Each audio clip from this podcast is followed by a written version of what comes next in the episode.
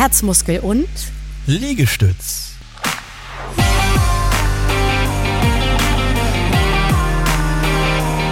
Kompakte Infos und Wissen to go in deinem Podcast für mehr Fitness, Gesundheit und Vitalität. Hier sind Christian und Verena. Und die heutige Folge wird dir präsentiert von der Akademie für Prävention und Fitness. Professionelle und qualifizierte Aus-, Fort- und Weiterbildungen für Trainerinnen und Trainer, Kursleiterinnen und Kursleiter im zweiten Gesundheitsmarkt. Ja, Verena, in der Vorüberlegung zur neuen Folge in unserem Podcast haben wir uns mal überlegt, dass wir nicht inhaltlich heute mal ein Thema aus den Bereichen Fitness und Gesundheit vorstellen, sondern dass wir uns heute mal mit strukturellen Fragen auseinandersetzen. Und da hast du mal eine Frage an mich mitgebracht. Da bin ich mal gespannt. Ja, du bist ja an vielen Stellen des Trainerausbildungsnachwuchses unterwegs. Und mich würde mal interessieren eigentlich, wie läuft denn aktuell so eure Suche nach neuen Fachkräften? Ich glaube, das ist ein ziemlich großes Thema natürlich in Deutschland. Aber wie läuft es denn bei euch in der Fitness- und Gesundheitsbranche? Ja, ich denke, Fachkräftemangel ist ja an vielen Stellen beobachtbar und auch spürbar. Und da bildet die Fitness- und Gesundheitsbranche sicherlich keine Ausnahme.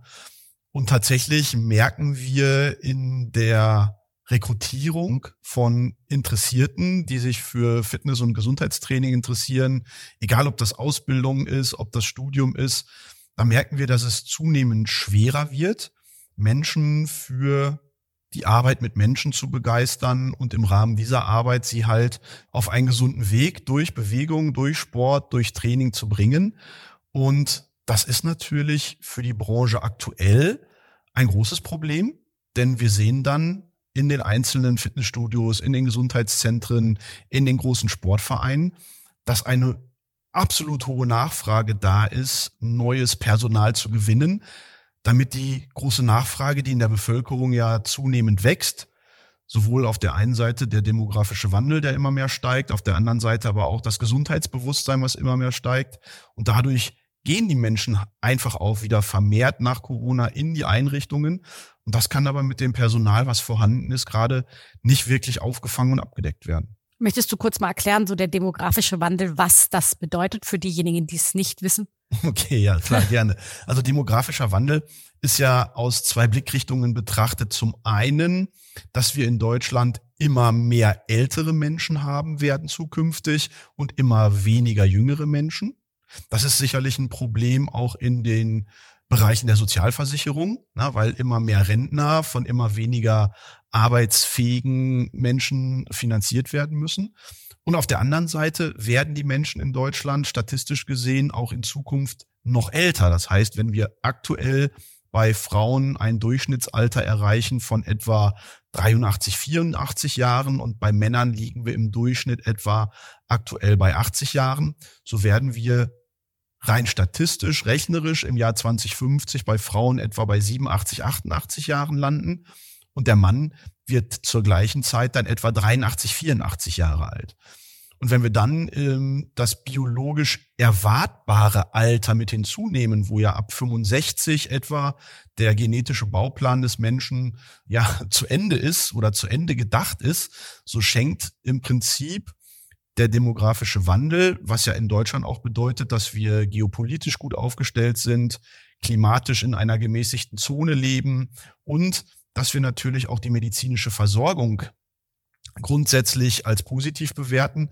Und das führt halt dazu, dass die Menschen ja wesentlich älter werden, als der genetische Bauplan das vorsieht. Und deswegen sind ja die letzten 15 bis 20 Lebensjahre entscheidend, wenn es um Lebensqualität, um Fitness und um Gesundheit geht. Und das alles in allem beschreibt letztendlich die Situation des demografischen Wandels. Kurz zusammengefasst, wir werden immer älter und wir haben immer mehr ältere Menschen. Und was denkst du denn? Ich meine, in, in vielen Branchen gibt es ja diesen Fachkräftemangel. Ich glaube, dieses Wort hören wir täglich zwei bis dreimal. Mhm. Aber gerade in der Fitness- und Gesundheitsbranche, wie ist es da gekommen? Das, wo, wo, was glaubst du, wie, wie da dieser Fachkräftemangel auch entstanden ist? Vielleicht sollten wir an der Stelle im ersten Schritt einfach mal drauf blicken, wie intensiv sich denn der Fachkräftemangel in der Fitness- und Gesundheitsbranche aktuell darstellt. Und das kann man ja relativ gut an aktuellen Zahlen festmachen. Und da hat zum Beispiel das Allensbach-Institut eine Studie zum Gesundheitsbewusstsein bei Menschen ab 14 Jahren im Jahr 2022 veröffentlicht. Und aus dieser Studie geht hervor, dass aktuell etwas mehr als 20 Millionen Menschen, und das ist ja ein Viertel der deutschen Bevölkerung fast, dass 20 Millionen Menschen ein gesteigertes Gesundheitsbewusstsein für die Themen Ernährung und Bewegung entwickelt haben. Zweiter Aspekt ist, dass von diesen 20 Millionen Menschen gut die Hälfte aktuell in einem Fitness- und Gesundheitszentrum aktiv unterwegs ist, um dort durch Sporttraining und Bewegung einen, ja, einen Input für ihre körperliche Fitness und Gesundheit zu leisten. Das Ganze finden wir aktuell in 90.000 Sportvereinen circa und in 10.000 Fitnessstudios. Und wenn wir uns die Beschäftigtenzahl in dieser Branche anschauen, dann sprechen wir aktuell von rund 180.000 Beschäftigten. Und wenn wir jetzt mal so ein bisschen hin und her rechnen, und einfach nur diese 10 Millionen, und es sind, glaube ich, sogar mittlerweile fast 12 Millionen Mitglieder in Fitnessstudios betrachten und die runterbrechen auf 180.000 Beschäftigte, dann kommen wir auf ein Betreuungsverhältnis, das liegt bei 65 zu 1. Das heißt, du hast etwa 65 aktiv Trainierende in einem Fitness- und Gesundheitszentrum und dafür steht ein Trainer zur Verfügung. Also glaubst du, dass daran liegt, dass mehr Menschen sich für ihre Gesundheit jetzt interessieren? Das ist der eine Aspekt. Und der andere Aspekt ist natürlich, dass wir immer noch mit den Nachwehen einer Corona-Pandemie zu tun haben, wo gerade diese Einrichtungen, Sportvereine, Fitnessstudios, Gesundheitszentren teilweise ganz oder aber zum Großteil geschlossen waren. Und vor dem Hintergrund, dass Personal, insbesondere gerade Honorarkräfte. Ne? Wir haben ja nicht nur Festangestellte. Die Fitness- und Gesundheitsbranche, die lebt ja von sogenannten Honorarkräften. Das heißt, da hast du einen Trainer, der kommt mal für zwei, drei Kurse am Abend in die Einrichtung, ist vielleicht in drei, vier Einrichtungen unterwegs und macht das, wenn nicht hauptberuflich und selbstständig, dann aber gerne auch nebenberuflich. Du bist doch das beste Beispiel. Ne? Du hast einen Hauptjob in der Fliegerei und gehst nebenberuflich deiner Trainertätigkeit nach. Mhm. So. Und das sind ganz, ganz viele, die in diesem Rahmen unterwegs sind. Und und da haben sich natürlich viele in der Zeit gefragt, ist denn die Fitness- und Gesundheitsbranche sicher, auch in Zukunft für mich, für meine Nebentätigkeit, für meinen Nebenerwerb?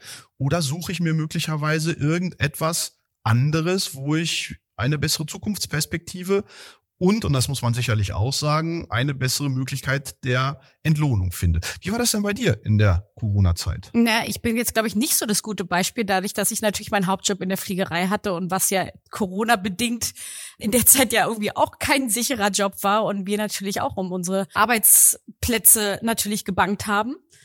Na naja, gut, aber jetzt blick mal auf die Zeit Corona und deine Aktivität in der Fitness- und Gesundheitsbranche. Du hast ganz viele Kurse gegeben und dann ist ja vieles weggebrochen. Ja, allerdings muss ich natürlich sagen, ich bin ja sofort, ich glaube, ich war einer sogar der ersten, die innerhalb von 24 Stunden ja live gegangen sind. Mhm. Und ich glaube, viel, viel mehr Kurse gemacht habe als vorher. Mhm. Ich muss natürlich dazu sagen, dass ich natürlich ein mega Team hinter mir hatte, die mich mit allem unterstützt haben. Und wie gesagt, ich habe ja vorher immer so zwei, drei Kurse oder vier Kurse in der Woche gegeben. Mhm. Und zu der Zeit habe ich vier Kurse am Tag gegeben. Mhm, okay. Also das ist natürlich, wie gesagt, Gut. danke meinem Team heute noch, dass sie wirklich so hinter mir standen und da alles für mich gemacht haben, dass wir sofort live gegangen sind. Aber ich weiß, was du meinst. Dass natürlich viele gedacht haben, okay, wie schnell kann es sein von einem zum anderen Tag, dass ich meinen Job verliere, dass das eigentlich gar kein sicherer Arbeitsplatz ist? Oder zumindest mein Nebenjob. Oder zumindest mein Nebenjob, genau. Mhm. Und deshalb verstehe ich, dass das dann viele gesagt haben, okay, ich suche mir lieber vielleicht doch was anderes und mache für mich nur Privatsport mhm. und suche mir aber ein anderes sicheres Zweiteinkommen. Mhm. Das ist, glaube ich, das, worauf du hinaus wolltest und das verstehe ich total. Also mhm da müssen wir einfach feststellen, dass tatsächlich aktuell viele von denen, die wir verloren haben, und wir haben ja nicht nur Honorarkräfte, Trainerinnen und Trainer verloren, sondern wir haben ja auch Einrichtungen verloren. Ne? Gerade im Fitnessbereich sind wir von 12.000 Einrichtungen in der Spitze auf knapp etwas mehr als 9.000 Einrichtungen geschrumpft. Jetzt stellen wir fest, die Menschen kommen wieder zurück in die Einrichtungen. Es gibt wieder knapp 10.000 oder etwas mehr als 10.000 Fitnessstudios und Gesundheitszentren. Das heißt, wir sind hier wieder in der Zeit nach der Pandemie auf einem aufsteigenden Ast. Und der Trend, den wir vor Corona beobachtet haben, der kommt so langsam wieder zurück. Das heißt, es entwickelt sich wieder durchaus positiv, was sich ja auch an den Umsatzzahlen messen lässt. Wir hatten ja in der Corona-Pandemie gerade mal 2,5 Milliarden Umsätze in der Branche. Das heißt, ja, von den 5,5 Milliarden vor Pandemiezeiten ist da so viel weggebrochen. Und auch da sind wir jetzt wieder auf einem guten Weg. Ich glaube, im letzten Jahr waren wir wieder knapp dran an den 5 Milliarden im Umsatz. Und auf der einen Seite ist der Bedarf groß. Ja, demografischer Wandel, Gesundheitsbewusstsein. Die Menschen nutzen Training nicht mehr primär, um Optik und Muskelaufbau und all diese Dinge. Das gibt's natürlich immer noch, klar, auch in der jüngeren Zielgruppe. Aber die Kaufkraft und die Motivation in der etwas älteren Bevölkerungsschicht, ich sag mal so 40 plus, da haben wir natürlich jetzt viel mehr den Fokus auf Gesundheit. Und da hat die Pandemie sicherlich einen großen Katalysator äh, gebildet. Und das ist etwas, was viele Menschen jetzt für sich entdecken. Und jetzt brauchen wir halt wieder Trainerinnen und Trainer. Und dann spanne ich den Bogen zu dem, was du zum Anfang gesagt hast. Ja, wie kommen wir denn mittlerweile an die Trainerinnen und Trainer? Und da muss ich einfach sagen, ah, ich weiß nicht, ob die Tendenz und Entwicklung in der Ausbildung gerade so vorteilhaft ist, weil ich kann mich erinnern, als ich damals studiert habe, konnte ich entweder eine Ausbildung als Physiotherapeut oder als Sport- und Gymnastiklehrer machen oder aber ich konnte Sportwissenschaften auf Lehramt oder auf Diplom studieren. Da gab es vielleicht auch noch mal ein bisschen Sportmarketing und ein bisschen Sportmanagement. Das war's aber auch. Aber mittlerweile gibt es insbesondere durch den Boom der privaten Hochschulen an die 150 verschiedene Ausprägungen allein nur im Studium. Und sich da entsprechend das Richtige rauszusuchen, zu fokussieren. Was ist eher praxisorientiert? Was ist äh, mehr managementorientiert? Was ist mehr fitnessorientiert? Was ist mehr trainingswissenschaftlich orientiert und so weiter und so weiter? Da verliert man ja relativ schnell den Überblick. Und so kannibalisieren sich quasi die Einrichtungen gegenseitig, weil zu meiner Zeit hattest du ein paar Physiotherapieschulen, ein paar Gymnastikschulen und im Schwerpunkt hattest du Bochum als praxisorientiertes Studium oder du gehst nach Köln als trainingswissenschaftlich orientiertes Studium oder bist vielleicht noch nach Leipzig gegangen. Und das waren die Schwerpunkte. Aber mittlerweile, ja, hast du so viele Möglichkeiten und da fragt man sich als junger Mensch, hm, was ist denn dann für mich tatsächlich das Richtige? Und das finde ich das Schwierige daran, weil, oder du sprichst jetzt davon, Physiotherapie, Praxen, Gesundheitszentren. Aber schauen wir doch auch mal auf die Fitnessstudios. Ja, total. Du möchtest da gerne Stunden geben und wo endest du? Hinter der Theke und machst Shakes. Mhm. Wenn sie nicht schon so einen Automaten haben. Das ist natürlich wieder ein anderes Thema. Mhm. Aber wenn du natürlich an die Menschen ran möchtest und möchtest einen Beruf im Fitnessstudio anstreben und wie mhm. gesagt, dann sagt der Chef, ja, aber wir suchen jemanden für die Theke und der Shakes macht und vielleicht Kurseinteilung macht, das ist halt auch scheiße. Dann kommst du auch nicht auf diese Fläche und genau das, was du eigentlich machen möchtest. Mhm. Also ich, das ist echt schwierig. Und, und, und dann erinnere ich mich an meine Anfangszeiten, wo ich während des Studiums in einem Fitnessstudio von einem Freund angefangen habe, auch so ein bisschen Gesundheit in das Training zu integrieren. Und dann geht es am Ende des Tages oft auch um das Thema Bezahlung. Ja, gerade in der Fitnessbranche ist die Bezahlung von Fachkräften aktuell immer noch nicht so, wie sie eigentlich sein müsste damit jemand, der den Beruf eines Fitness- und Gesundheitstrainers ergreift, dann auch tatsächlich seinen Lebensunterhalt oder vielleicht sogar eine Familienplanung davon organisieren kann. Und da muss natürlich auch ein Umdenken in der Branche stattfinden, denn letztendlich ist ja der Beruf, wenn Menschen mit Menschen arbeiten, schon sehr verantwortungsvoll. Und gerade wenn es um das Thema Gesundheit geht, ist es ja noch viel verantwortungsvoller. Und dann aber zu sagen, okay, du verdienst etwas mehr über den Mindestlohn. Hm. Und das sehen wir auch in der Physiotherapie. Auch die sind ja unterdurchschnittlich bezahlt. Mhm. Und das finde ich, da muss tatsächlich sowohl in der Politik, weil in der Physiotherapie geht es ja auch um Leistungen, die von der Politik geregelt sind. Was bekommt man für eine sporttherapeutische Intervention? Die geht dann 20 Minuten auf Rezept. Ja, da bekommst du im Durchschnitt etwa 25 Euro für als Einrichtung. Ja, und davon musste dann aber die Einrichtung finanzieren, das Personal finanzieren, die Heil- und Hilfsmittel finanzieren und vielleicht noch ein paar andere Dinge. da bleibt am Ende des Tages nicht mehr so viel übrig. Und dann frage ich mich immer, wenn doch Gesundheit eigentlich das höchste Gut der Menschen ist, warum ist dann die Wertigkeit, auch die finanzielle Wertigkeit an der Stelle gar nicht so, wie sie eigentlich sein sollte oder müsste? Und was ich auch ziemlich interessant finde, ist, dass so Studios können sich natürlich viele kleine Studios jetzt nicht leisten, aber sagen wir mal so ganz, ganz große Namenstudios, die bilden ja sogar selbst ihre Leute gerade aus ja, gut, oder was? machen Aus-, Fort- und Weiterbildung. Aber das ist natürlich ungerecht im Gegensatz von anderen kleineren Studios, die vielleicht nicht die finanziellen Möglichkeiten haben. Aber ich glaube, dadurch kann man sich so ein bisschen die guten Studios rauspicken, wenn die sich, wenn sie für dich zahlen und dich aus, fort oder weiterbilden, um dich auch selbst dann im Studio zu behalten.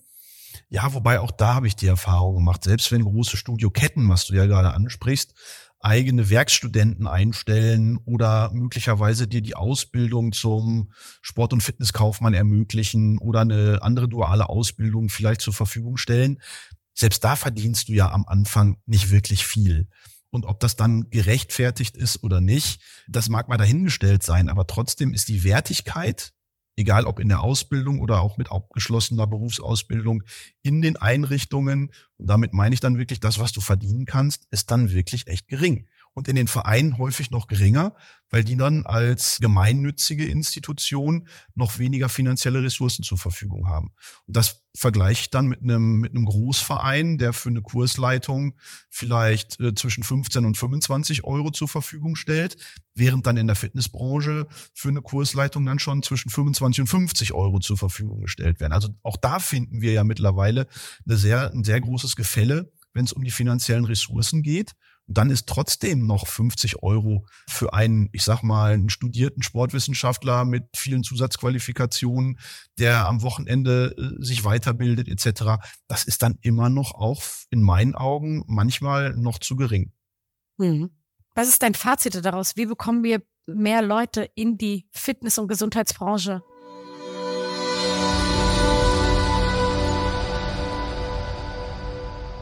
Ja, das Coach Kunert Fazit der heutigen Folge muss sicherlich auf zwei Ebenen mal drauf schauen. Mit einem Auge müssen wir auf die finanzielle Wertigkeit schauen. Da ist die Politik mitgefragt, um eine entsprechende Lobby auch vielleicht wieder für Fitness und Gesundheit mehr in den Fokus zu nehmen. Aber auf der anderen Seite sind auch die Einrichtungen dann gefragt, die finanziellen Ressourcen zur Verfügung zu stellen und, wie gesagt, den Job auch attraktiver zu machen, damit es eben nicht heißt, okay, komm, mach mal einen Shake und zwischendurch putzt du mal ein bisschen die Geräte, sondern dann geht's wirklich um die Wertigkeit auch des Berufs, wenn Menschen mit Menschen arbeiten, dann auch wirklich die Intensitäten auch zu spüren. Und das ist das, was ich immer wieder in meinen Beratungssituationen in den Einrichtungen auch spüre. Dann siehst du kaum Trainer, die sich intensivst mit den Kunden vor Ort auseinandersetzen, Trainingspläne schreiben, Check-ups machen, Trainingsplan, Betreuung machen, Kundenbetreuung machen. Äh, das klassische Bild von, du kommst in eine Einrichtung rein und der Trainer steht am Tresen, das ist häufig in vielen Einrichtungen immer noch gegeben. Und wenn du dann von kleinen Einrichtungen sprichst, wo der Chef dann meistens auch der erste Trainer ist, ja, dann bleibt natürlich auch nicht viel Zeit, um so eine Einrichtung weiterhin zu entwickeln. Und das sind so die zwei Aspekte. Ne? Auf der einen Seite finanzielle Ressourcen zur Verfügung stellen, ist ganz, ganz wichtig. Und auf der anderen Seite den Beruf auch tatsächlich attraktiver zu machen und nicht das klassische Bild von Milchshake und Staubputzen immer wieder nach vorne zu bringen. Hm. Was ist dein Herzensspruch der heutigen Folge aus dieser Perspektive?